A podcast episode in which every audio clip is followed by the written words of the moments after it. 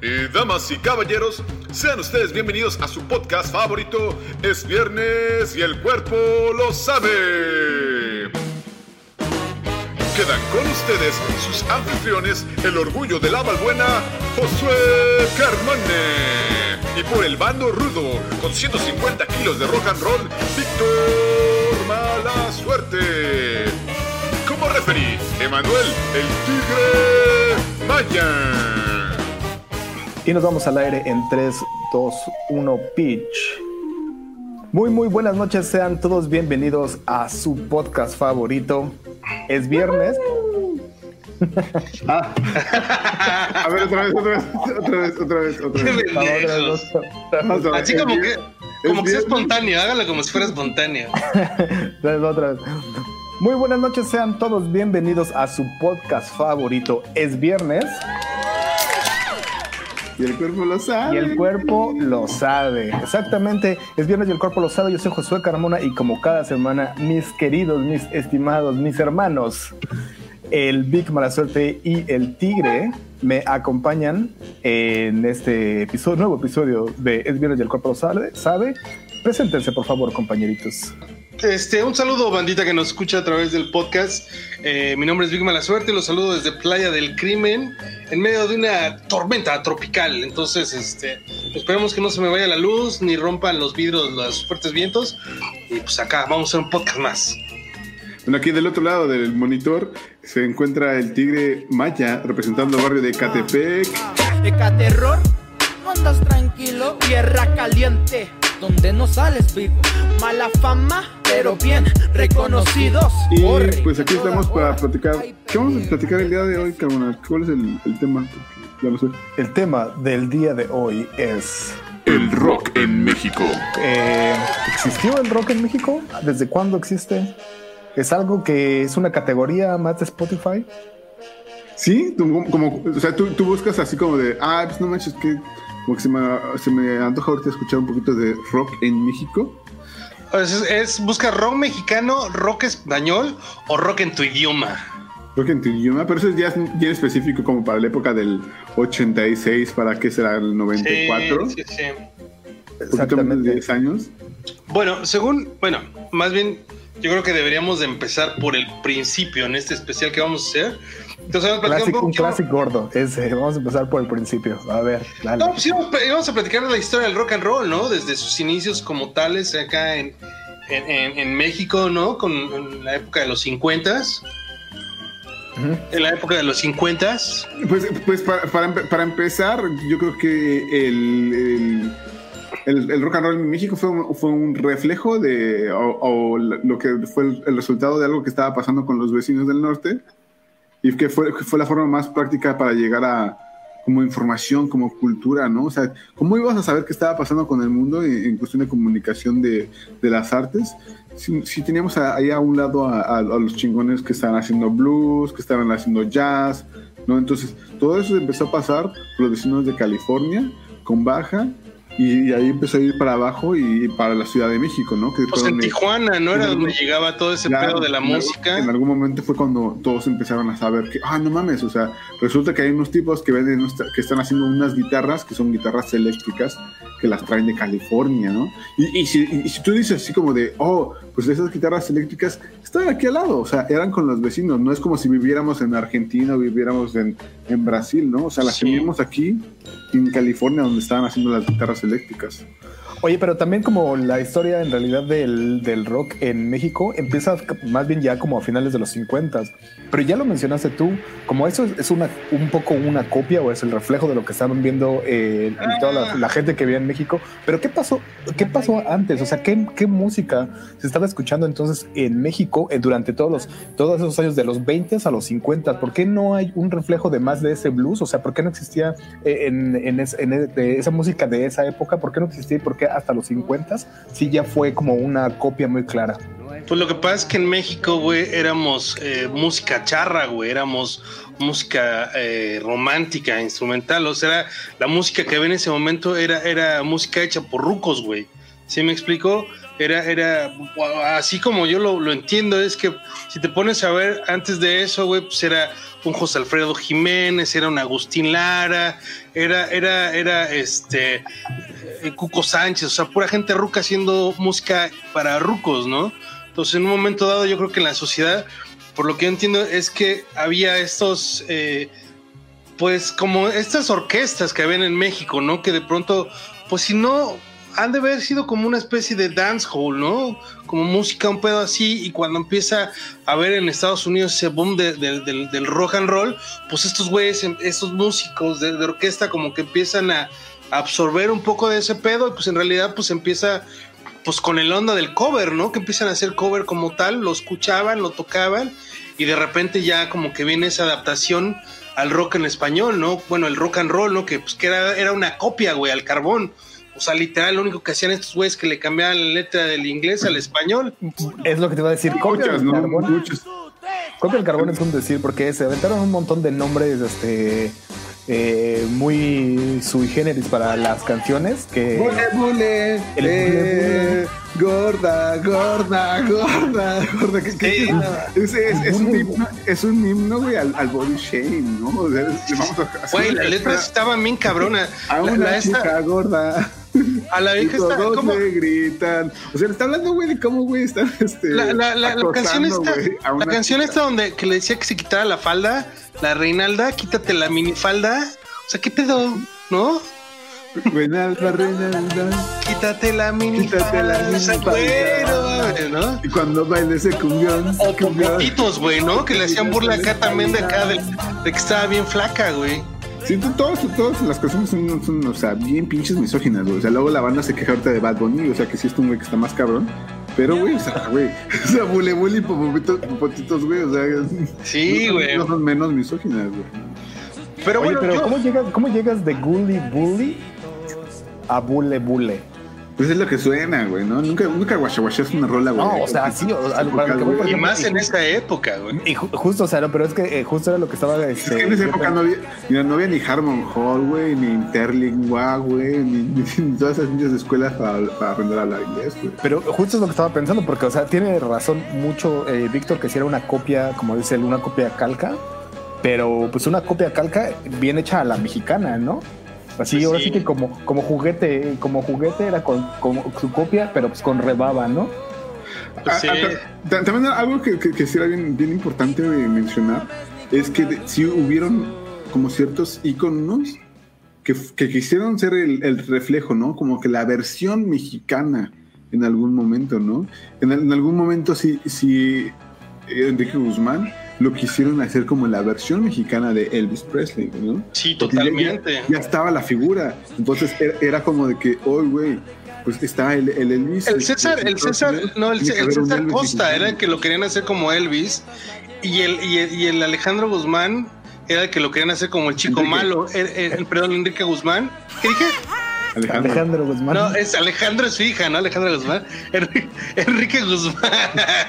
Enrique Guzmán. Enrique Guzmán, ese güey lo querían hacer como el bad boy, como el rude boy, era como, como un este, el, el, el rebelde sin causa, ¿no? Como que era el chico malo. Pero además como que medio sí era, ¿no? Pues se cagaban los dos, ¿no? No, pero digo, que- sí era medio más malo que el César Costa, ¿no? Bueno, Sí. además sí era como el... Pues que era un fresota el César Costa. Eh, pues, Ah, es otra cosa que también hay que tomar en ¿Y cuenta. ¿Todo para qué? O sea, ¿dónde te lleva a ser un fresota? Te lleva a ser, a terminar siendo un papá soltero. Te mamaste, güey. Este, pero bueno, ¿estás de acuerdo que también el rock and roll y todos esos movimientos era, era, era la pura fresez, güey? ¿Estás de acuerdo, no? Porque también en esas épocas, tener una batería, güey, tener un bajo eléctrico, tener una guitarra, eso no era de, de, de cualquiera, güey. Empieza No. con un movimiento muy fresón. En ese momento era, era muy eh, acogido por las clases altas o de clase media alta de, la, de la sociedad mexicana, ¿no? Porque eran los que tenían acceso a, a- a la cultura que provenía y a los instrumentos que provenían de, de- de Estados Unidos, ¿no? Y que fue que algo que después, igual ahorita vamos a continuar este, comentando, que se fue a, a la prohibición y que fue cuando ya el rock pasó de ser una música de las clases altas que podían ten- eh, adquirir eso a una música ya de, de la banda, ¿no? Y hablando de las cosas fresas, una de las cosas, de las particularidades del rock en, en esa época es que sí, en donde se tocaba precisamente pues eran los este los cafés, en los cafés y donde además cantantes. Pero porque los, los cafés cantabar, los cantabar, los cantabar. El café cantante era un lugar que vino después de una pequeña prohibición que hubo porque la gente no podía bailar de pie. Así como se, se, dice, se escucha tanto bailar de pie, pero eh, su, su, se tuvo que a, acuñar un, un, estilo de ir a disfrutar la música del rock and roll, que era estar en un café sentadito y bailar sentadito por ahí, porque estaba... La gente, la gente pagaba un cover y en el, con el cover pagaba y le daban un chesco o un, o un café. O sea, Oye, y el chupe, el chupe era off the limits, ¿no? Era no, el, no, no, no, o sea, no, nada que chupe, ver. No, no, por, No, por eso no, te digo no. que era un pedo fresa, güey. Y aún así, como lo dices, aún con eso, con eso de que ya no se tomaba, que la gente que no se paraban para bailar ni nada, aún con eso había un montón de limitantes y como decía, venía diciendo Tigre, ya se venía viendo que estaba habiendo una censura eh, hacia la música o hacia pues, las expresiones que estaba teniendo la juventud en esa época, ¿no? Sí, y se, y se ve como que bien, pues bueno, nada que ver si lo comparas con, con videos de la época de, de bandas de Estados Unidos, ¿no? Donde, eh, no sé, por así decir, güey, de los Beach Boys, güey. Los Beach Boys, güey, ves los videos de ellos, güey, y están en la playa con las chicas en bikini, güey, y son más o menos los mismos años, pero... Ah, pues, pero el pedo. eh, pues, había, había una México- libertad mucho más en Estados Unidos en ese momento que, que en México. Además, Oye. era algo de ello, de California. Ahorita, ahorita que mencionas ese pedo también, era lo que te decía, o sea, en México no estaban acostumbrados a que los chavos tuvieran un- una opinión, ¿no? O quisieran su música, o que, o que tomaran decisiones, ¿no? Por ese pedo fue que pues el rock and roll en su momento, pues el hecho de que, de que fuera lo que la música hace, que es pues de alguna manera liberarte, echar desmadre, bailar y eso, pues la puche, como la chaviza lo hacía y, los rucos lo veían mal, ¿no? Como decían ellos, que decían los rucos y los chavos.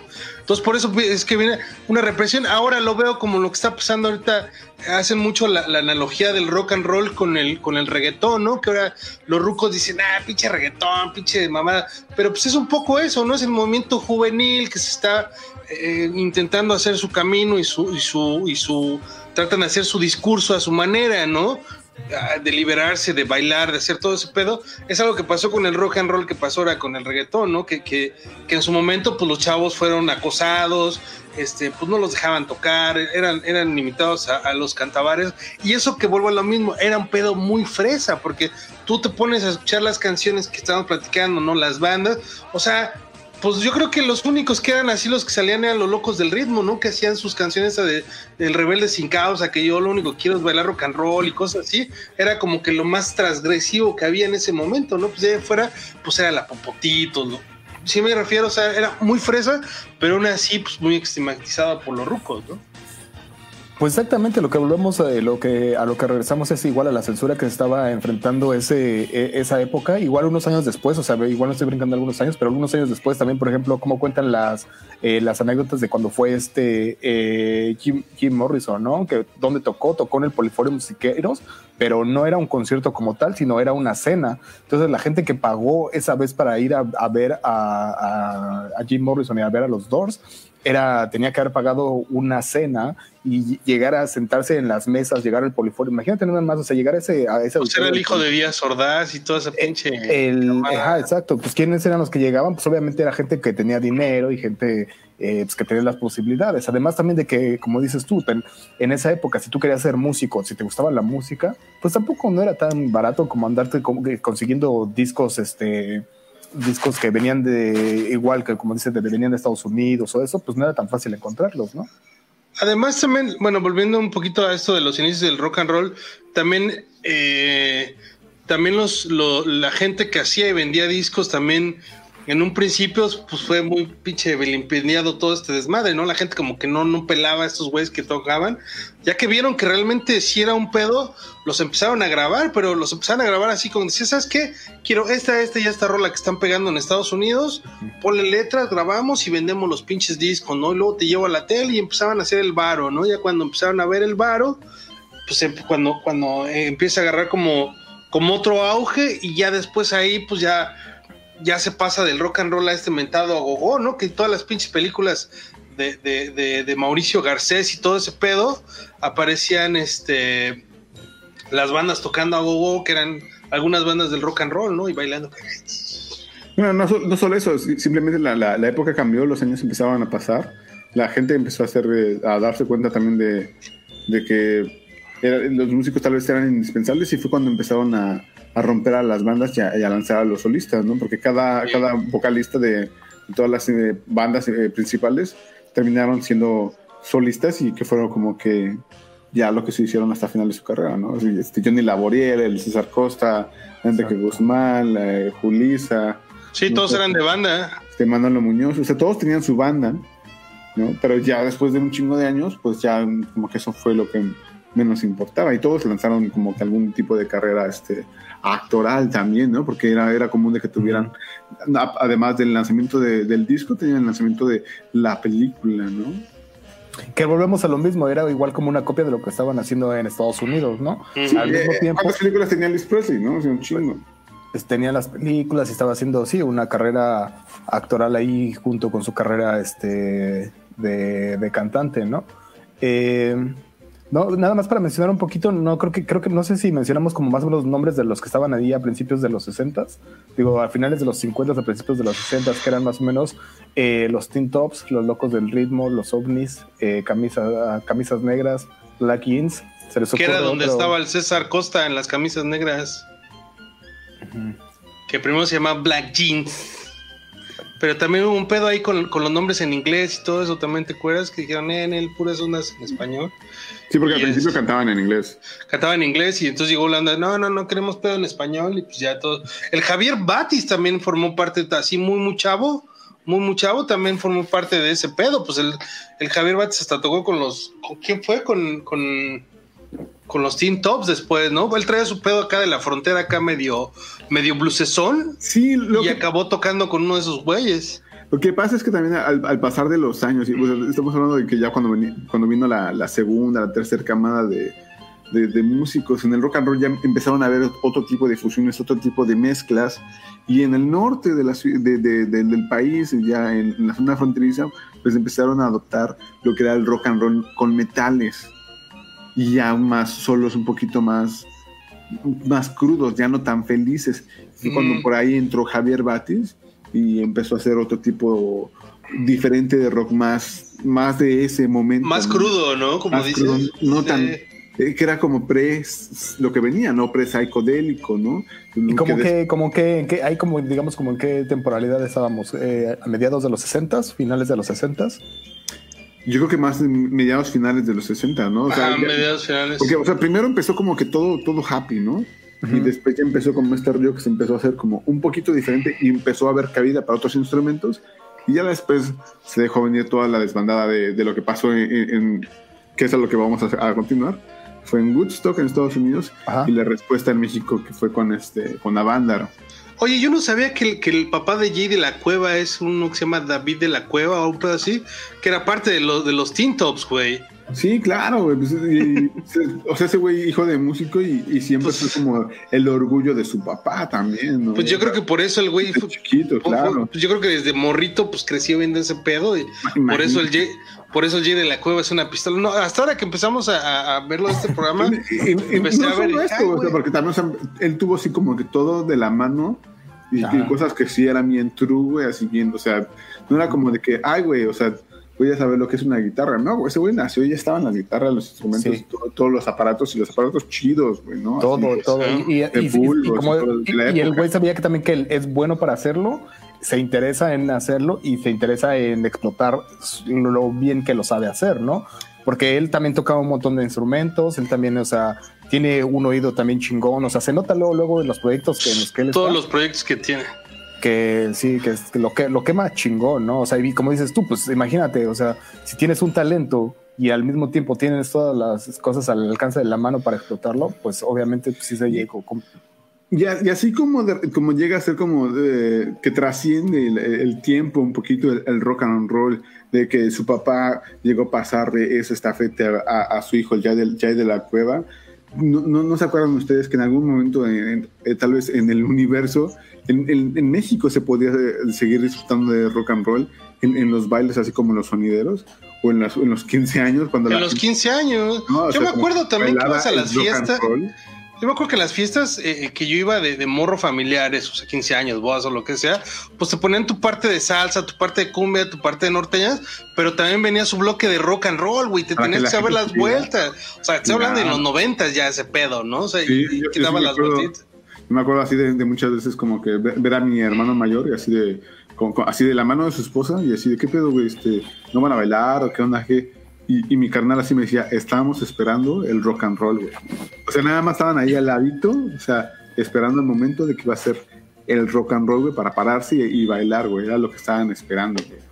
Yo, Oye. eh, a mí me pasó, perdón, igual con la, la anécdota, como dice él, a mí me pasó eh, cuando se casó eh, mi cuñada, ella se casó en, en las paradisíacas este, playas de México. Ajá. Y igual pues era el DJ y era de ahí y todo, entonces sí llegó la hora del rock y pues este mi jefa se paró a, pa- a, este con mi papá se pararon a bailar el rock and roll. No, y pues sí, no, literalmente sí le dieron, le batieron la pista y hasta ya sabes, le hicieron así de que háganle canchita, háganle canchita a Le los hicieron, dones. le hicieron bolita acá. este círculo. Sí, estaban, o sea, estaban, se aventaron su, su, ya sabes, es una, una rondita de, pues, o sea, es unas cinco rolitas, algo así, ¿no? Sí, sí, ¿no? Todas de- una, una tras de otra. Hasta Sí, sacar el bofe. A huevo, a huevo. Pero sí se rifan, o sea, igual los jefes, pues se rifaron ahí un tiro ahí aventándose. Oye, bailecito. Y en los 70 ¿qué pedo? ¿Qué pasó cuando ya pasó esta euforia del rock and roll y el agogó? Cuando ya viene toda la pinche psicodelia y el LSD. Ah, Pues yo, bueno, eh, algo que fue como que bien clave, como, como que empezó desde acá, desde el momento de que era el rock and roll como súper amistoso, súper ah, para toda la familia, ¿Qué Bueno. pedo? y, y nos llevó eh, arrastrando y todos viendo cómo estaba pasando eso hasta el momento que ya llegó la psicodelia total, fueron los Beatles. Y algo que, aunque estamos hablando del rock mexicano, los Beatles siempre fueron como bien este, importantes de, en, en la, en la- en la historia del rock mexicano, porque los mexicanos seguían mucho a los Beatles. ¿Cuántos años duró este el programa de la hora de los Beatles? ¿Se acuerdan? Oh, eh, Pues sí, Sí, yo creo que hasta apenas, poco, ¿no? O sea, siempre es como que bien clásico, así como de que, ah, no mames, o sea, el, el doncito que le gustan un chingo los Beatles, güey.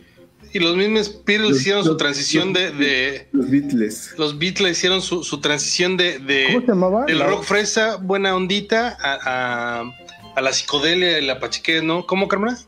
¿Cómo se llamaba el programa? No me acuerdo. ¿No a la hora? ¿La hora de los Beatles? La hora de los Beatles, ¿no? Por, por Radio Universal o todo ese pedo, ¿no?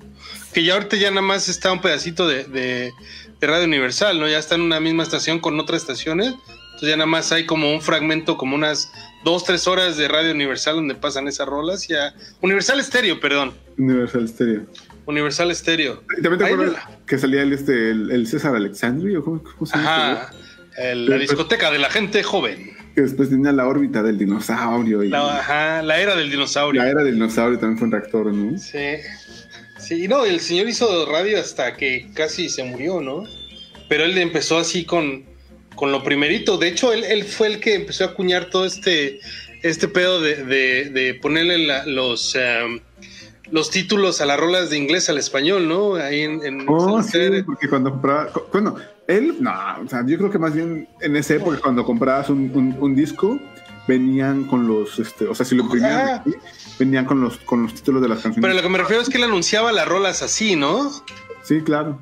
Así como, no sé, quiero acordarme de una ahorita, pero, pero no me acuerdo que, que te las anunciaban en, en español, ¿no?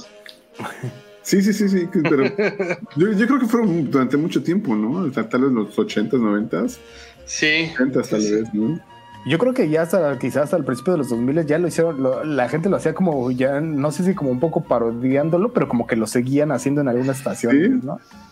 Y en- creo que en el Universal Stereo, como estoy, segurísimo que todavía como a principios de los 2000 todavía lo seguían haciendo, ¿eh? Sí, pero eso fue algo así. No, pues la de Yesterday sí era Yesterday, ¿no? O sea, sí era Sí, ah, pero es lo que te digo, había, había unas que Como por hasta ejemplo, la traducción digamos, era como- cagadísima. Es que estoy pensando, pero igual no tiene sentido traducirla, pero Hotel California de las, pero no decían las Ah. águilas, ¿o sí? No, no, no, no, no. No. No, no, no, no, las bandas no. Las bandas no, las No, canciones. las canciones Era... era, era lo que era. No me acuerdo de una ahorita, pero, pero era cagadísimo escucharlas, ¿no? Pero era como, de- como de The Doors, güey, ¿no? Sí, no sé. Pues había un montón, o sea, vas a ver que ahorita que cortemos la transmisión nos vamos a acordar. Ah, Pues, sí, si no me equivoco, era como Riders of the Storm, no decía como el jinete de la Jinete de la tormenta. Jinetes en la tormenta, ándale. Jinetes en la tormenta. Sí, Ajá, sí, sí, sí. No decían las puertas, no decían las puertas, pero decían los doors con su tema de jinetes en la tormenta. Ah, así. Pero bueno, entonces estábamos en ese pedo de la psicodelia y la pachiquez y los Beatles, tigre. ¿No? Pues ¿Cómo es que, esa eh, transición? Sí, va a empezar esa transición Tigre, pues sí, pero haz de cuenta que como veníamos diciendo, o sea, viene el, el Summer of Love, que fue un, un chingadazo de un montón de cosas que estaban pasando eh, en Estados Unidos, ¿no? O sea, estaba pasando eh, las cosas de la guerra, estaban pasando que habían encontrado que estaban experimentando mucho la juventud con, el, con las drogas como el LSD, eh, estaban pasando eh, bandas que estaban pegando bien cabrón. Eh, esa era la mera época, otra vez el, verano del amor era el 69 y eso obviamente se viene transicionando hacia México y nos va llegando oleada de todo eso. ¿Y qué es lo que pasa en finales de los 60, principios de los 70, Tigre? Pues es lo que estás diciendo, ¿no? Que pasa, que pasa Goodstock en, en su época y acá pues hacen su, su equivalente mexicano, ¿no? Que fue, que fue la Vándaro, que precisamente dentro de este rock psicodélico estuvo Angélica María, que era otro representante de la época del rock and roll, ¿no? Nadie se acuerda mucho de esa presentación de Angélica María, pero Angélica María estuvo ahí. ¿Estuvo Vándaro? Estuvo, la Vándaro, güey. Ah, no mames. Angélica María, claro, la novia de América, cabrón. Como Angélica María o que estaba con- tocaba como con una No, no, Angélica como- María tocó, no sé, la neta, al- con algunos músicos que estaban ahí, no sé, pero sí era una canción, ah, por ahí, si lo buscan debe haber algún video que debe estar No, en YouTube justo lo porque que yo lo fui. Según yo, no hay, no hay nada de vi- videos o tomas eh, de nada eh, videográfico de esa. Claro que No, sí, güey. no, sí, sí, sí, hay, claro. Está claro. el Santana bien hasta el pito tocando, está No, pero no, hasta no, el en pito. Woodstock, en Woodstock. Ah, es cierto, es en Woodstock, sí, es cierto. No, en Avándaro sí hay. Sí hay, hay- No, pero sí, sí, sí, sí, sí, era Vándaro, güey, sí, sí hay. mucho se perdió, pero este.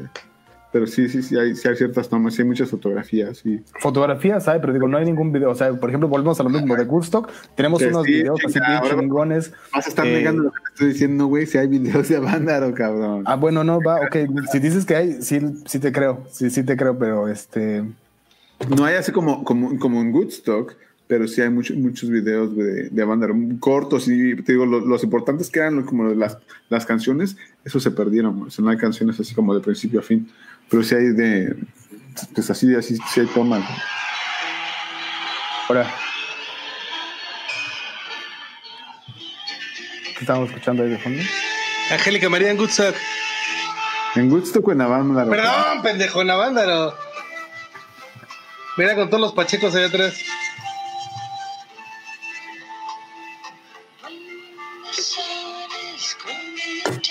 Ah, güey. Y el Carmona, no hay videos. Mira toda la pachiqueza allá atrás de ella. Pero bueno, güey. sí, carnal, pues sí, pues sí. Y era la pura francés, la, la Angélica María. Pero bueno, entonces, este, pero sí, sí hay Carmona. Es que también, bueno, hay que, hay que mencionarlo que el, el que lo organiza es este Luis de Llano, ¿no? Oh, está con la revolución de Emiliano Zapata, güey. Fíjate, la revolución No, de está de muy buena calidad ese video, güey. Sí, pues te parece película de los setentas, güey. No, pues es que todo se documentó chido, güey, pero el pedo fue que se, se desaparecieron muchos videos. Ajá, ajá. Lo que pasa es que sí decomisaron un chingo de videos, sí. Y Y bueno, al otro día salió en la portada de, de, de Alarma, ¿no? Ajá. Sexos y drogas y diablo y una chingada de- en Avándaro. Sí, Y salió. dicen- en las- y cuando dicen que era todo lo contrario, que en realidad que había estado muy buena onda la vibra, que no hubo robos, que no hubo nada, que toda la gente estuvo tranquila, ¿no? pues sí. bueno, este. Yo ahí sí tengo, güey. Tengo testigos, güey. Mis carnales, dice. No, güey. Este. Fueron, mi- fueron mis, mis- tres de mis tíos, güey, fueron, fueron a Vándaro, güey. Ah, Este, mi, mi- mi tío que, que falleció, güey, es mi tío Leonel, este, mi tío Beto, que, que era su cuñado, y, y me parece que mi tío, eh, me parece que mi tío Horacio, güey. Entonces, tres de mis tíos, y yo platiqué, llegué a platicar con mi, con mi tío Beto, güey, y, y así como que sí me dijo, güey, o sea, sí pasaban cosas, güey, sí estaba así como, como que, pues lo que tenía que pasar, güey, para la en un festival. Ajá, igual yo creo que no es nada como, como las cosas que llegan a ser ahorita, y sí pasaron objetadas, pero... No como lo que pasó en el Gusto 99, ¿no? Que Exacto, güey. eso sí fue la O sea, de barbarie. que, o sea, de que sí hubo un chingo de alcohol, que sí hubo un chingo de droga, que sí hubo LSD, o sea, que sí hubo, hubo todo eso, güey. Pero que no era como, como tan, tan desmadre, güey. Y, y sí tiene como sentido, ¿no? O sea, como que en esa época, güey, si te pones a pensar, güey, tal vez con las drogas y con un chingo de cosas que llegaban a pasar, güey, con otros, eh, otros este tipo de, de música, güey, pues en el rock como que no era, no era lo, lo más, ¿no, güey? Y mucho menos para esa época, güey. Es que también ponte a pensar, pues, o sea, estás, estás poniendo en, en un espacio de no sé qué tanto, qué tan grande estaba, pero estás poniendo un, un chingo de chamacos, porque era gente en esa época que tus tíos tenían que sus 20 años, estaban en sus 20. Sí, pues gente de 17, 20 años de haber estado ahí. Y Mi tío se murió a los 27, güey. Pero nada más piensa, güey, el tipo y la calidad de marihuana, güey, que fumaban en esa época, güey. Pues estaba el Acapulco, el Pero Acapulco Gold. comparado, con la marihuana que se fuma ahorita, güey, eso no, no tiene nada que ver. O sea, No. en esa época, güey, era una cosa super light, güey, en pañales, güey. Que a lo mejor era muy natural, güey. Dicen que tendrías que, tomar, que fumar como 10 gallos para, para que fuera como comparado Ajá, para uno de ahorita. güey. Lo de ahorita, no, pues ahorita, güey, todo es como el, el madrazo, ¿no, güey? O sea, pues, o sea, por ejemplo, muchos, güey, en, en México, güey, se fuman un gallo completo, güey, para tener su dosis chida, güey, y aquí, güey, pues nada, las tres y ya estás dos, tres, ¿no? Ya estás pachecote. Ah, güey, eso es diferente, ¿no? Sí, sí, sí. No, y además ahora de que del, el, el- el hecho de que puedas escoger este entre indica y sativa, que, que Te ya lo hagas puedes tus hacer. brownies o tus gomitas. Que por ejemplo en algunos países como aquí, como Canadá, que ya sea legal y que puedes ir en la calle, te das un gallo, llegas al trabajo y pues no hay ningún problema. o sea, Dices, dices, ay, me duele la espalda, voy a tomarme mi medicina. sí, no, era muy estigmatizado, ¿no? Este, pues, ah, bueno, pues, ¿qué les parece? Seguimos después de los conciertos de Avándaro, esos conciertos que estuvieron, este, pues, que, eh, que fue un fin de semana completo, que fue de un chingo de música. ¿Cómo siguió avanzando el rock en español en esa época? Porque Bueno. eso fue a principios de los setentas. Si fuera en 71, si no, si no, eh, si no me equivoco. Este, El checar. 11 y 12 de septiembre de 1971. Sí, Eh, lo- el, el gran problema, el gran problema que pasó en, en, en Avándaro, güey, fue este. eh, que, que se estaba transmitiendo por el radio. Tal vez ah, sí es cierto. si se hubiera estado transmitiendo por el radio, tal vez no hubiera pasado nada. Y, eh, y- y una de las cosas es que la radio, según yo, no sé si, si- si las cosas se han cambiado en los 10 años que no estaba en México, pues es, es básicamente propiedad del gobierno que se, que se le da una concesión a algún particular, pero sigue siendo propiedad del gobierno. Sí. Entonces, muchas de las reglas antes era, eran, pues, tienes que acatar lo que te esté diciendo el, el papá gobierno y si, si Y no puedes decir nada que vaya en contra de ese pedo. solo les están dando el dinero para que tengan los, este, pues el dinero, ¿no? Para pagarle a, a todos los empleados, güey. O sea, no es como, eh, hay un chingo de, de- de pedos que, que se- que no se podían decir, güey, ¿no? Y, y fue, fue en, en una canción que, que, que, este, me parece que era, era la de este, que decían, tenemos el poder, tenemos el poder, que, que pararon la transmisión. Me parece que también esto está en el, en el documental de Molotov, güey.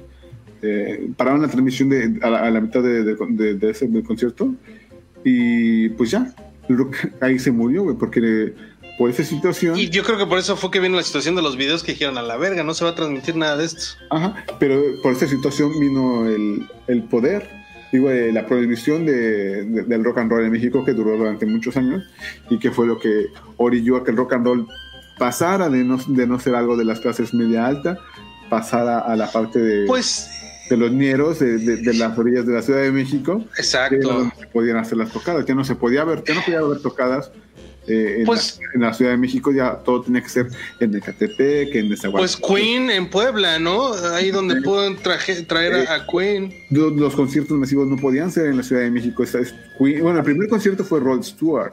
Rod Stewart. Y hasta, hasta Y los, los mismos, los mismos, este, los mismos café, cafés, este, café canta, cantares, ¿los cómo dijimos? Cantantes. Café cantante, esos mismos también se, se dedicaban también a cerrarlos, porque, o sea, sí, definitivamente no querían tener grupos de jóvenes.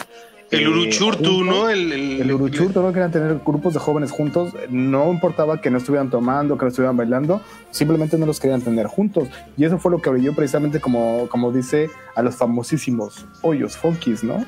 A los hoyos Oh, funkies, sí. claro.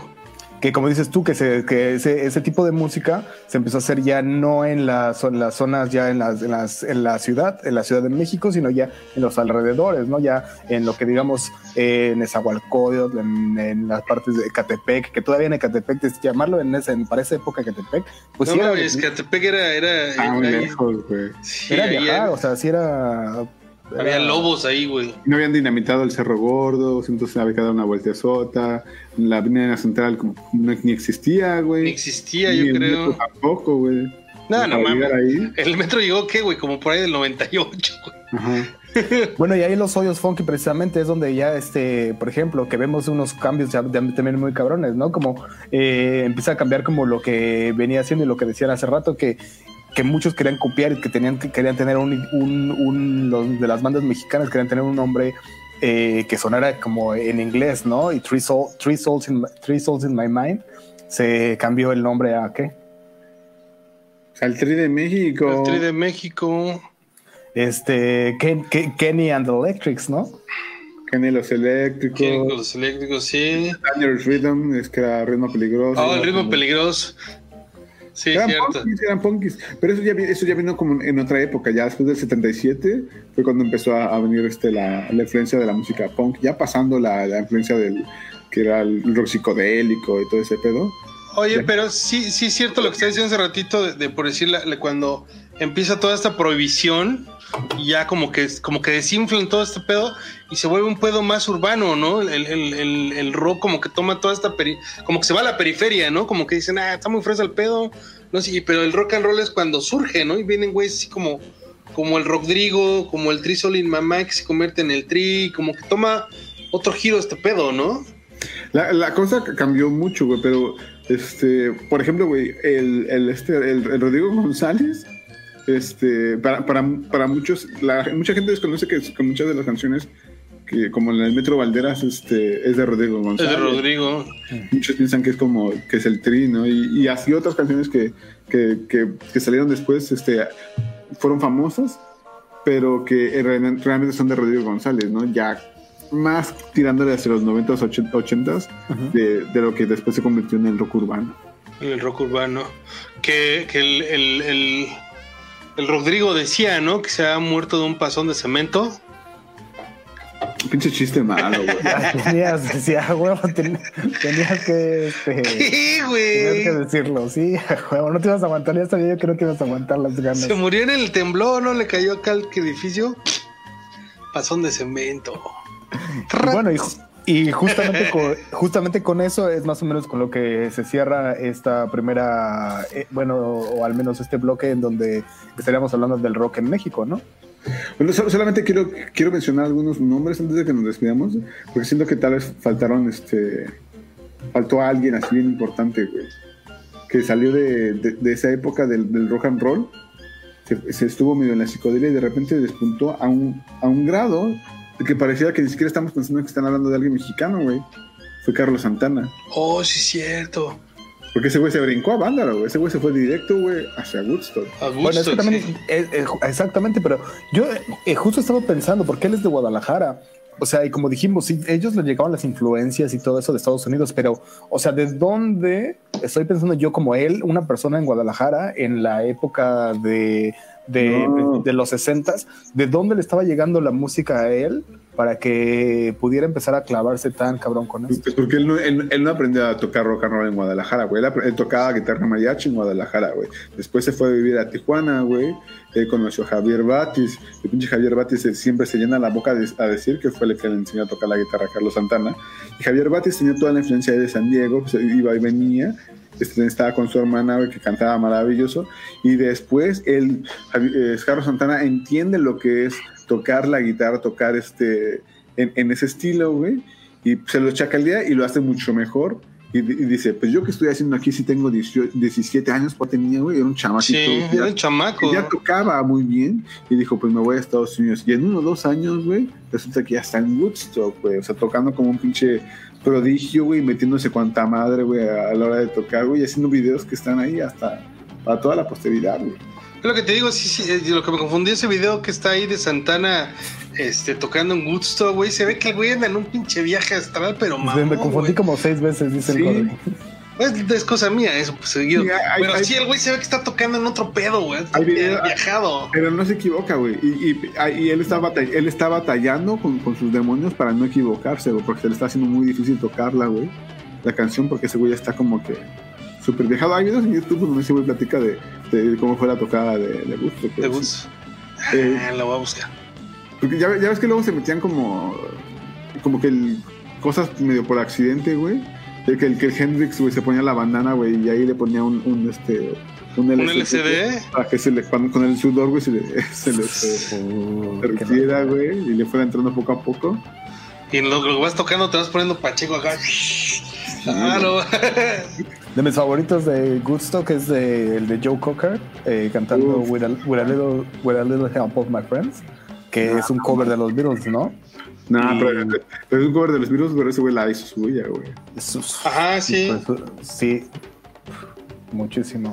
Eh, Víctor, no sé si quieras agregar más algo. Ya llegamos hasta la época de los, eh, del precisamente con el pasón de cemento de los del Eh, temblor en México. Este, nada, yo creo que todavía nos queda un, un poquito más de recorrido de- del, del rock en México, del rock en español, pero yo creo que nos da para hacer una entrega más. Ojalá la podamos realizar pronto y la escuchen. Y pues nada, yo creo que con esta eh, información me quedo bastante chido. Y pues chido la banda que escucharon esta emisión, esta entrega de, de- del especial, bueno, de- del especial rock and roll me refiero, ¿no? Tigre, ¿te- ¿algo más que quieras agregar eh, para esta emisión de El Rock en México? No, vámonos, Riquis, porque ya quiero platicarles lo que pasó después del terremoto del 85, que fue cuando murió Rodrigo González. Perfecto, pues vamos a escuchar algunas rolitas de estas épocas, de estas bellas épocas del rock en México, de finales de los 50 a mediados de los 80 y regresamos aquí a Es Viernes y el cuerpo. loco le patina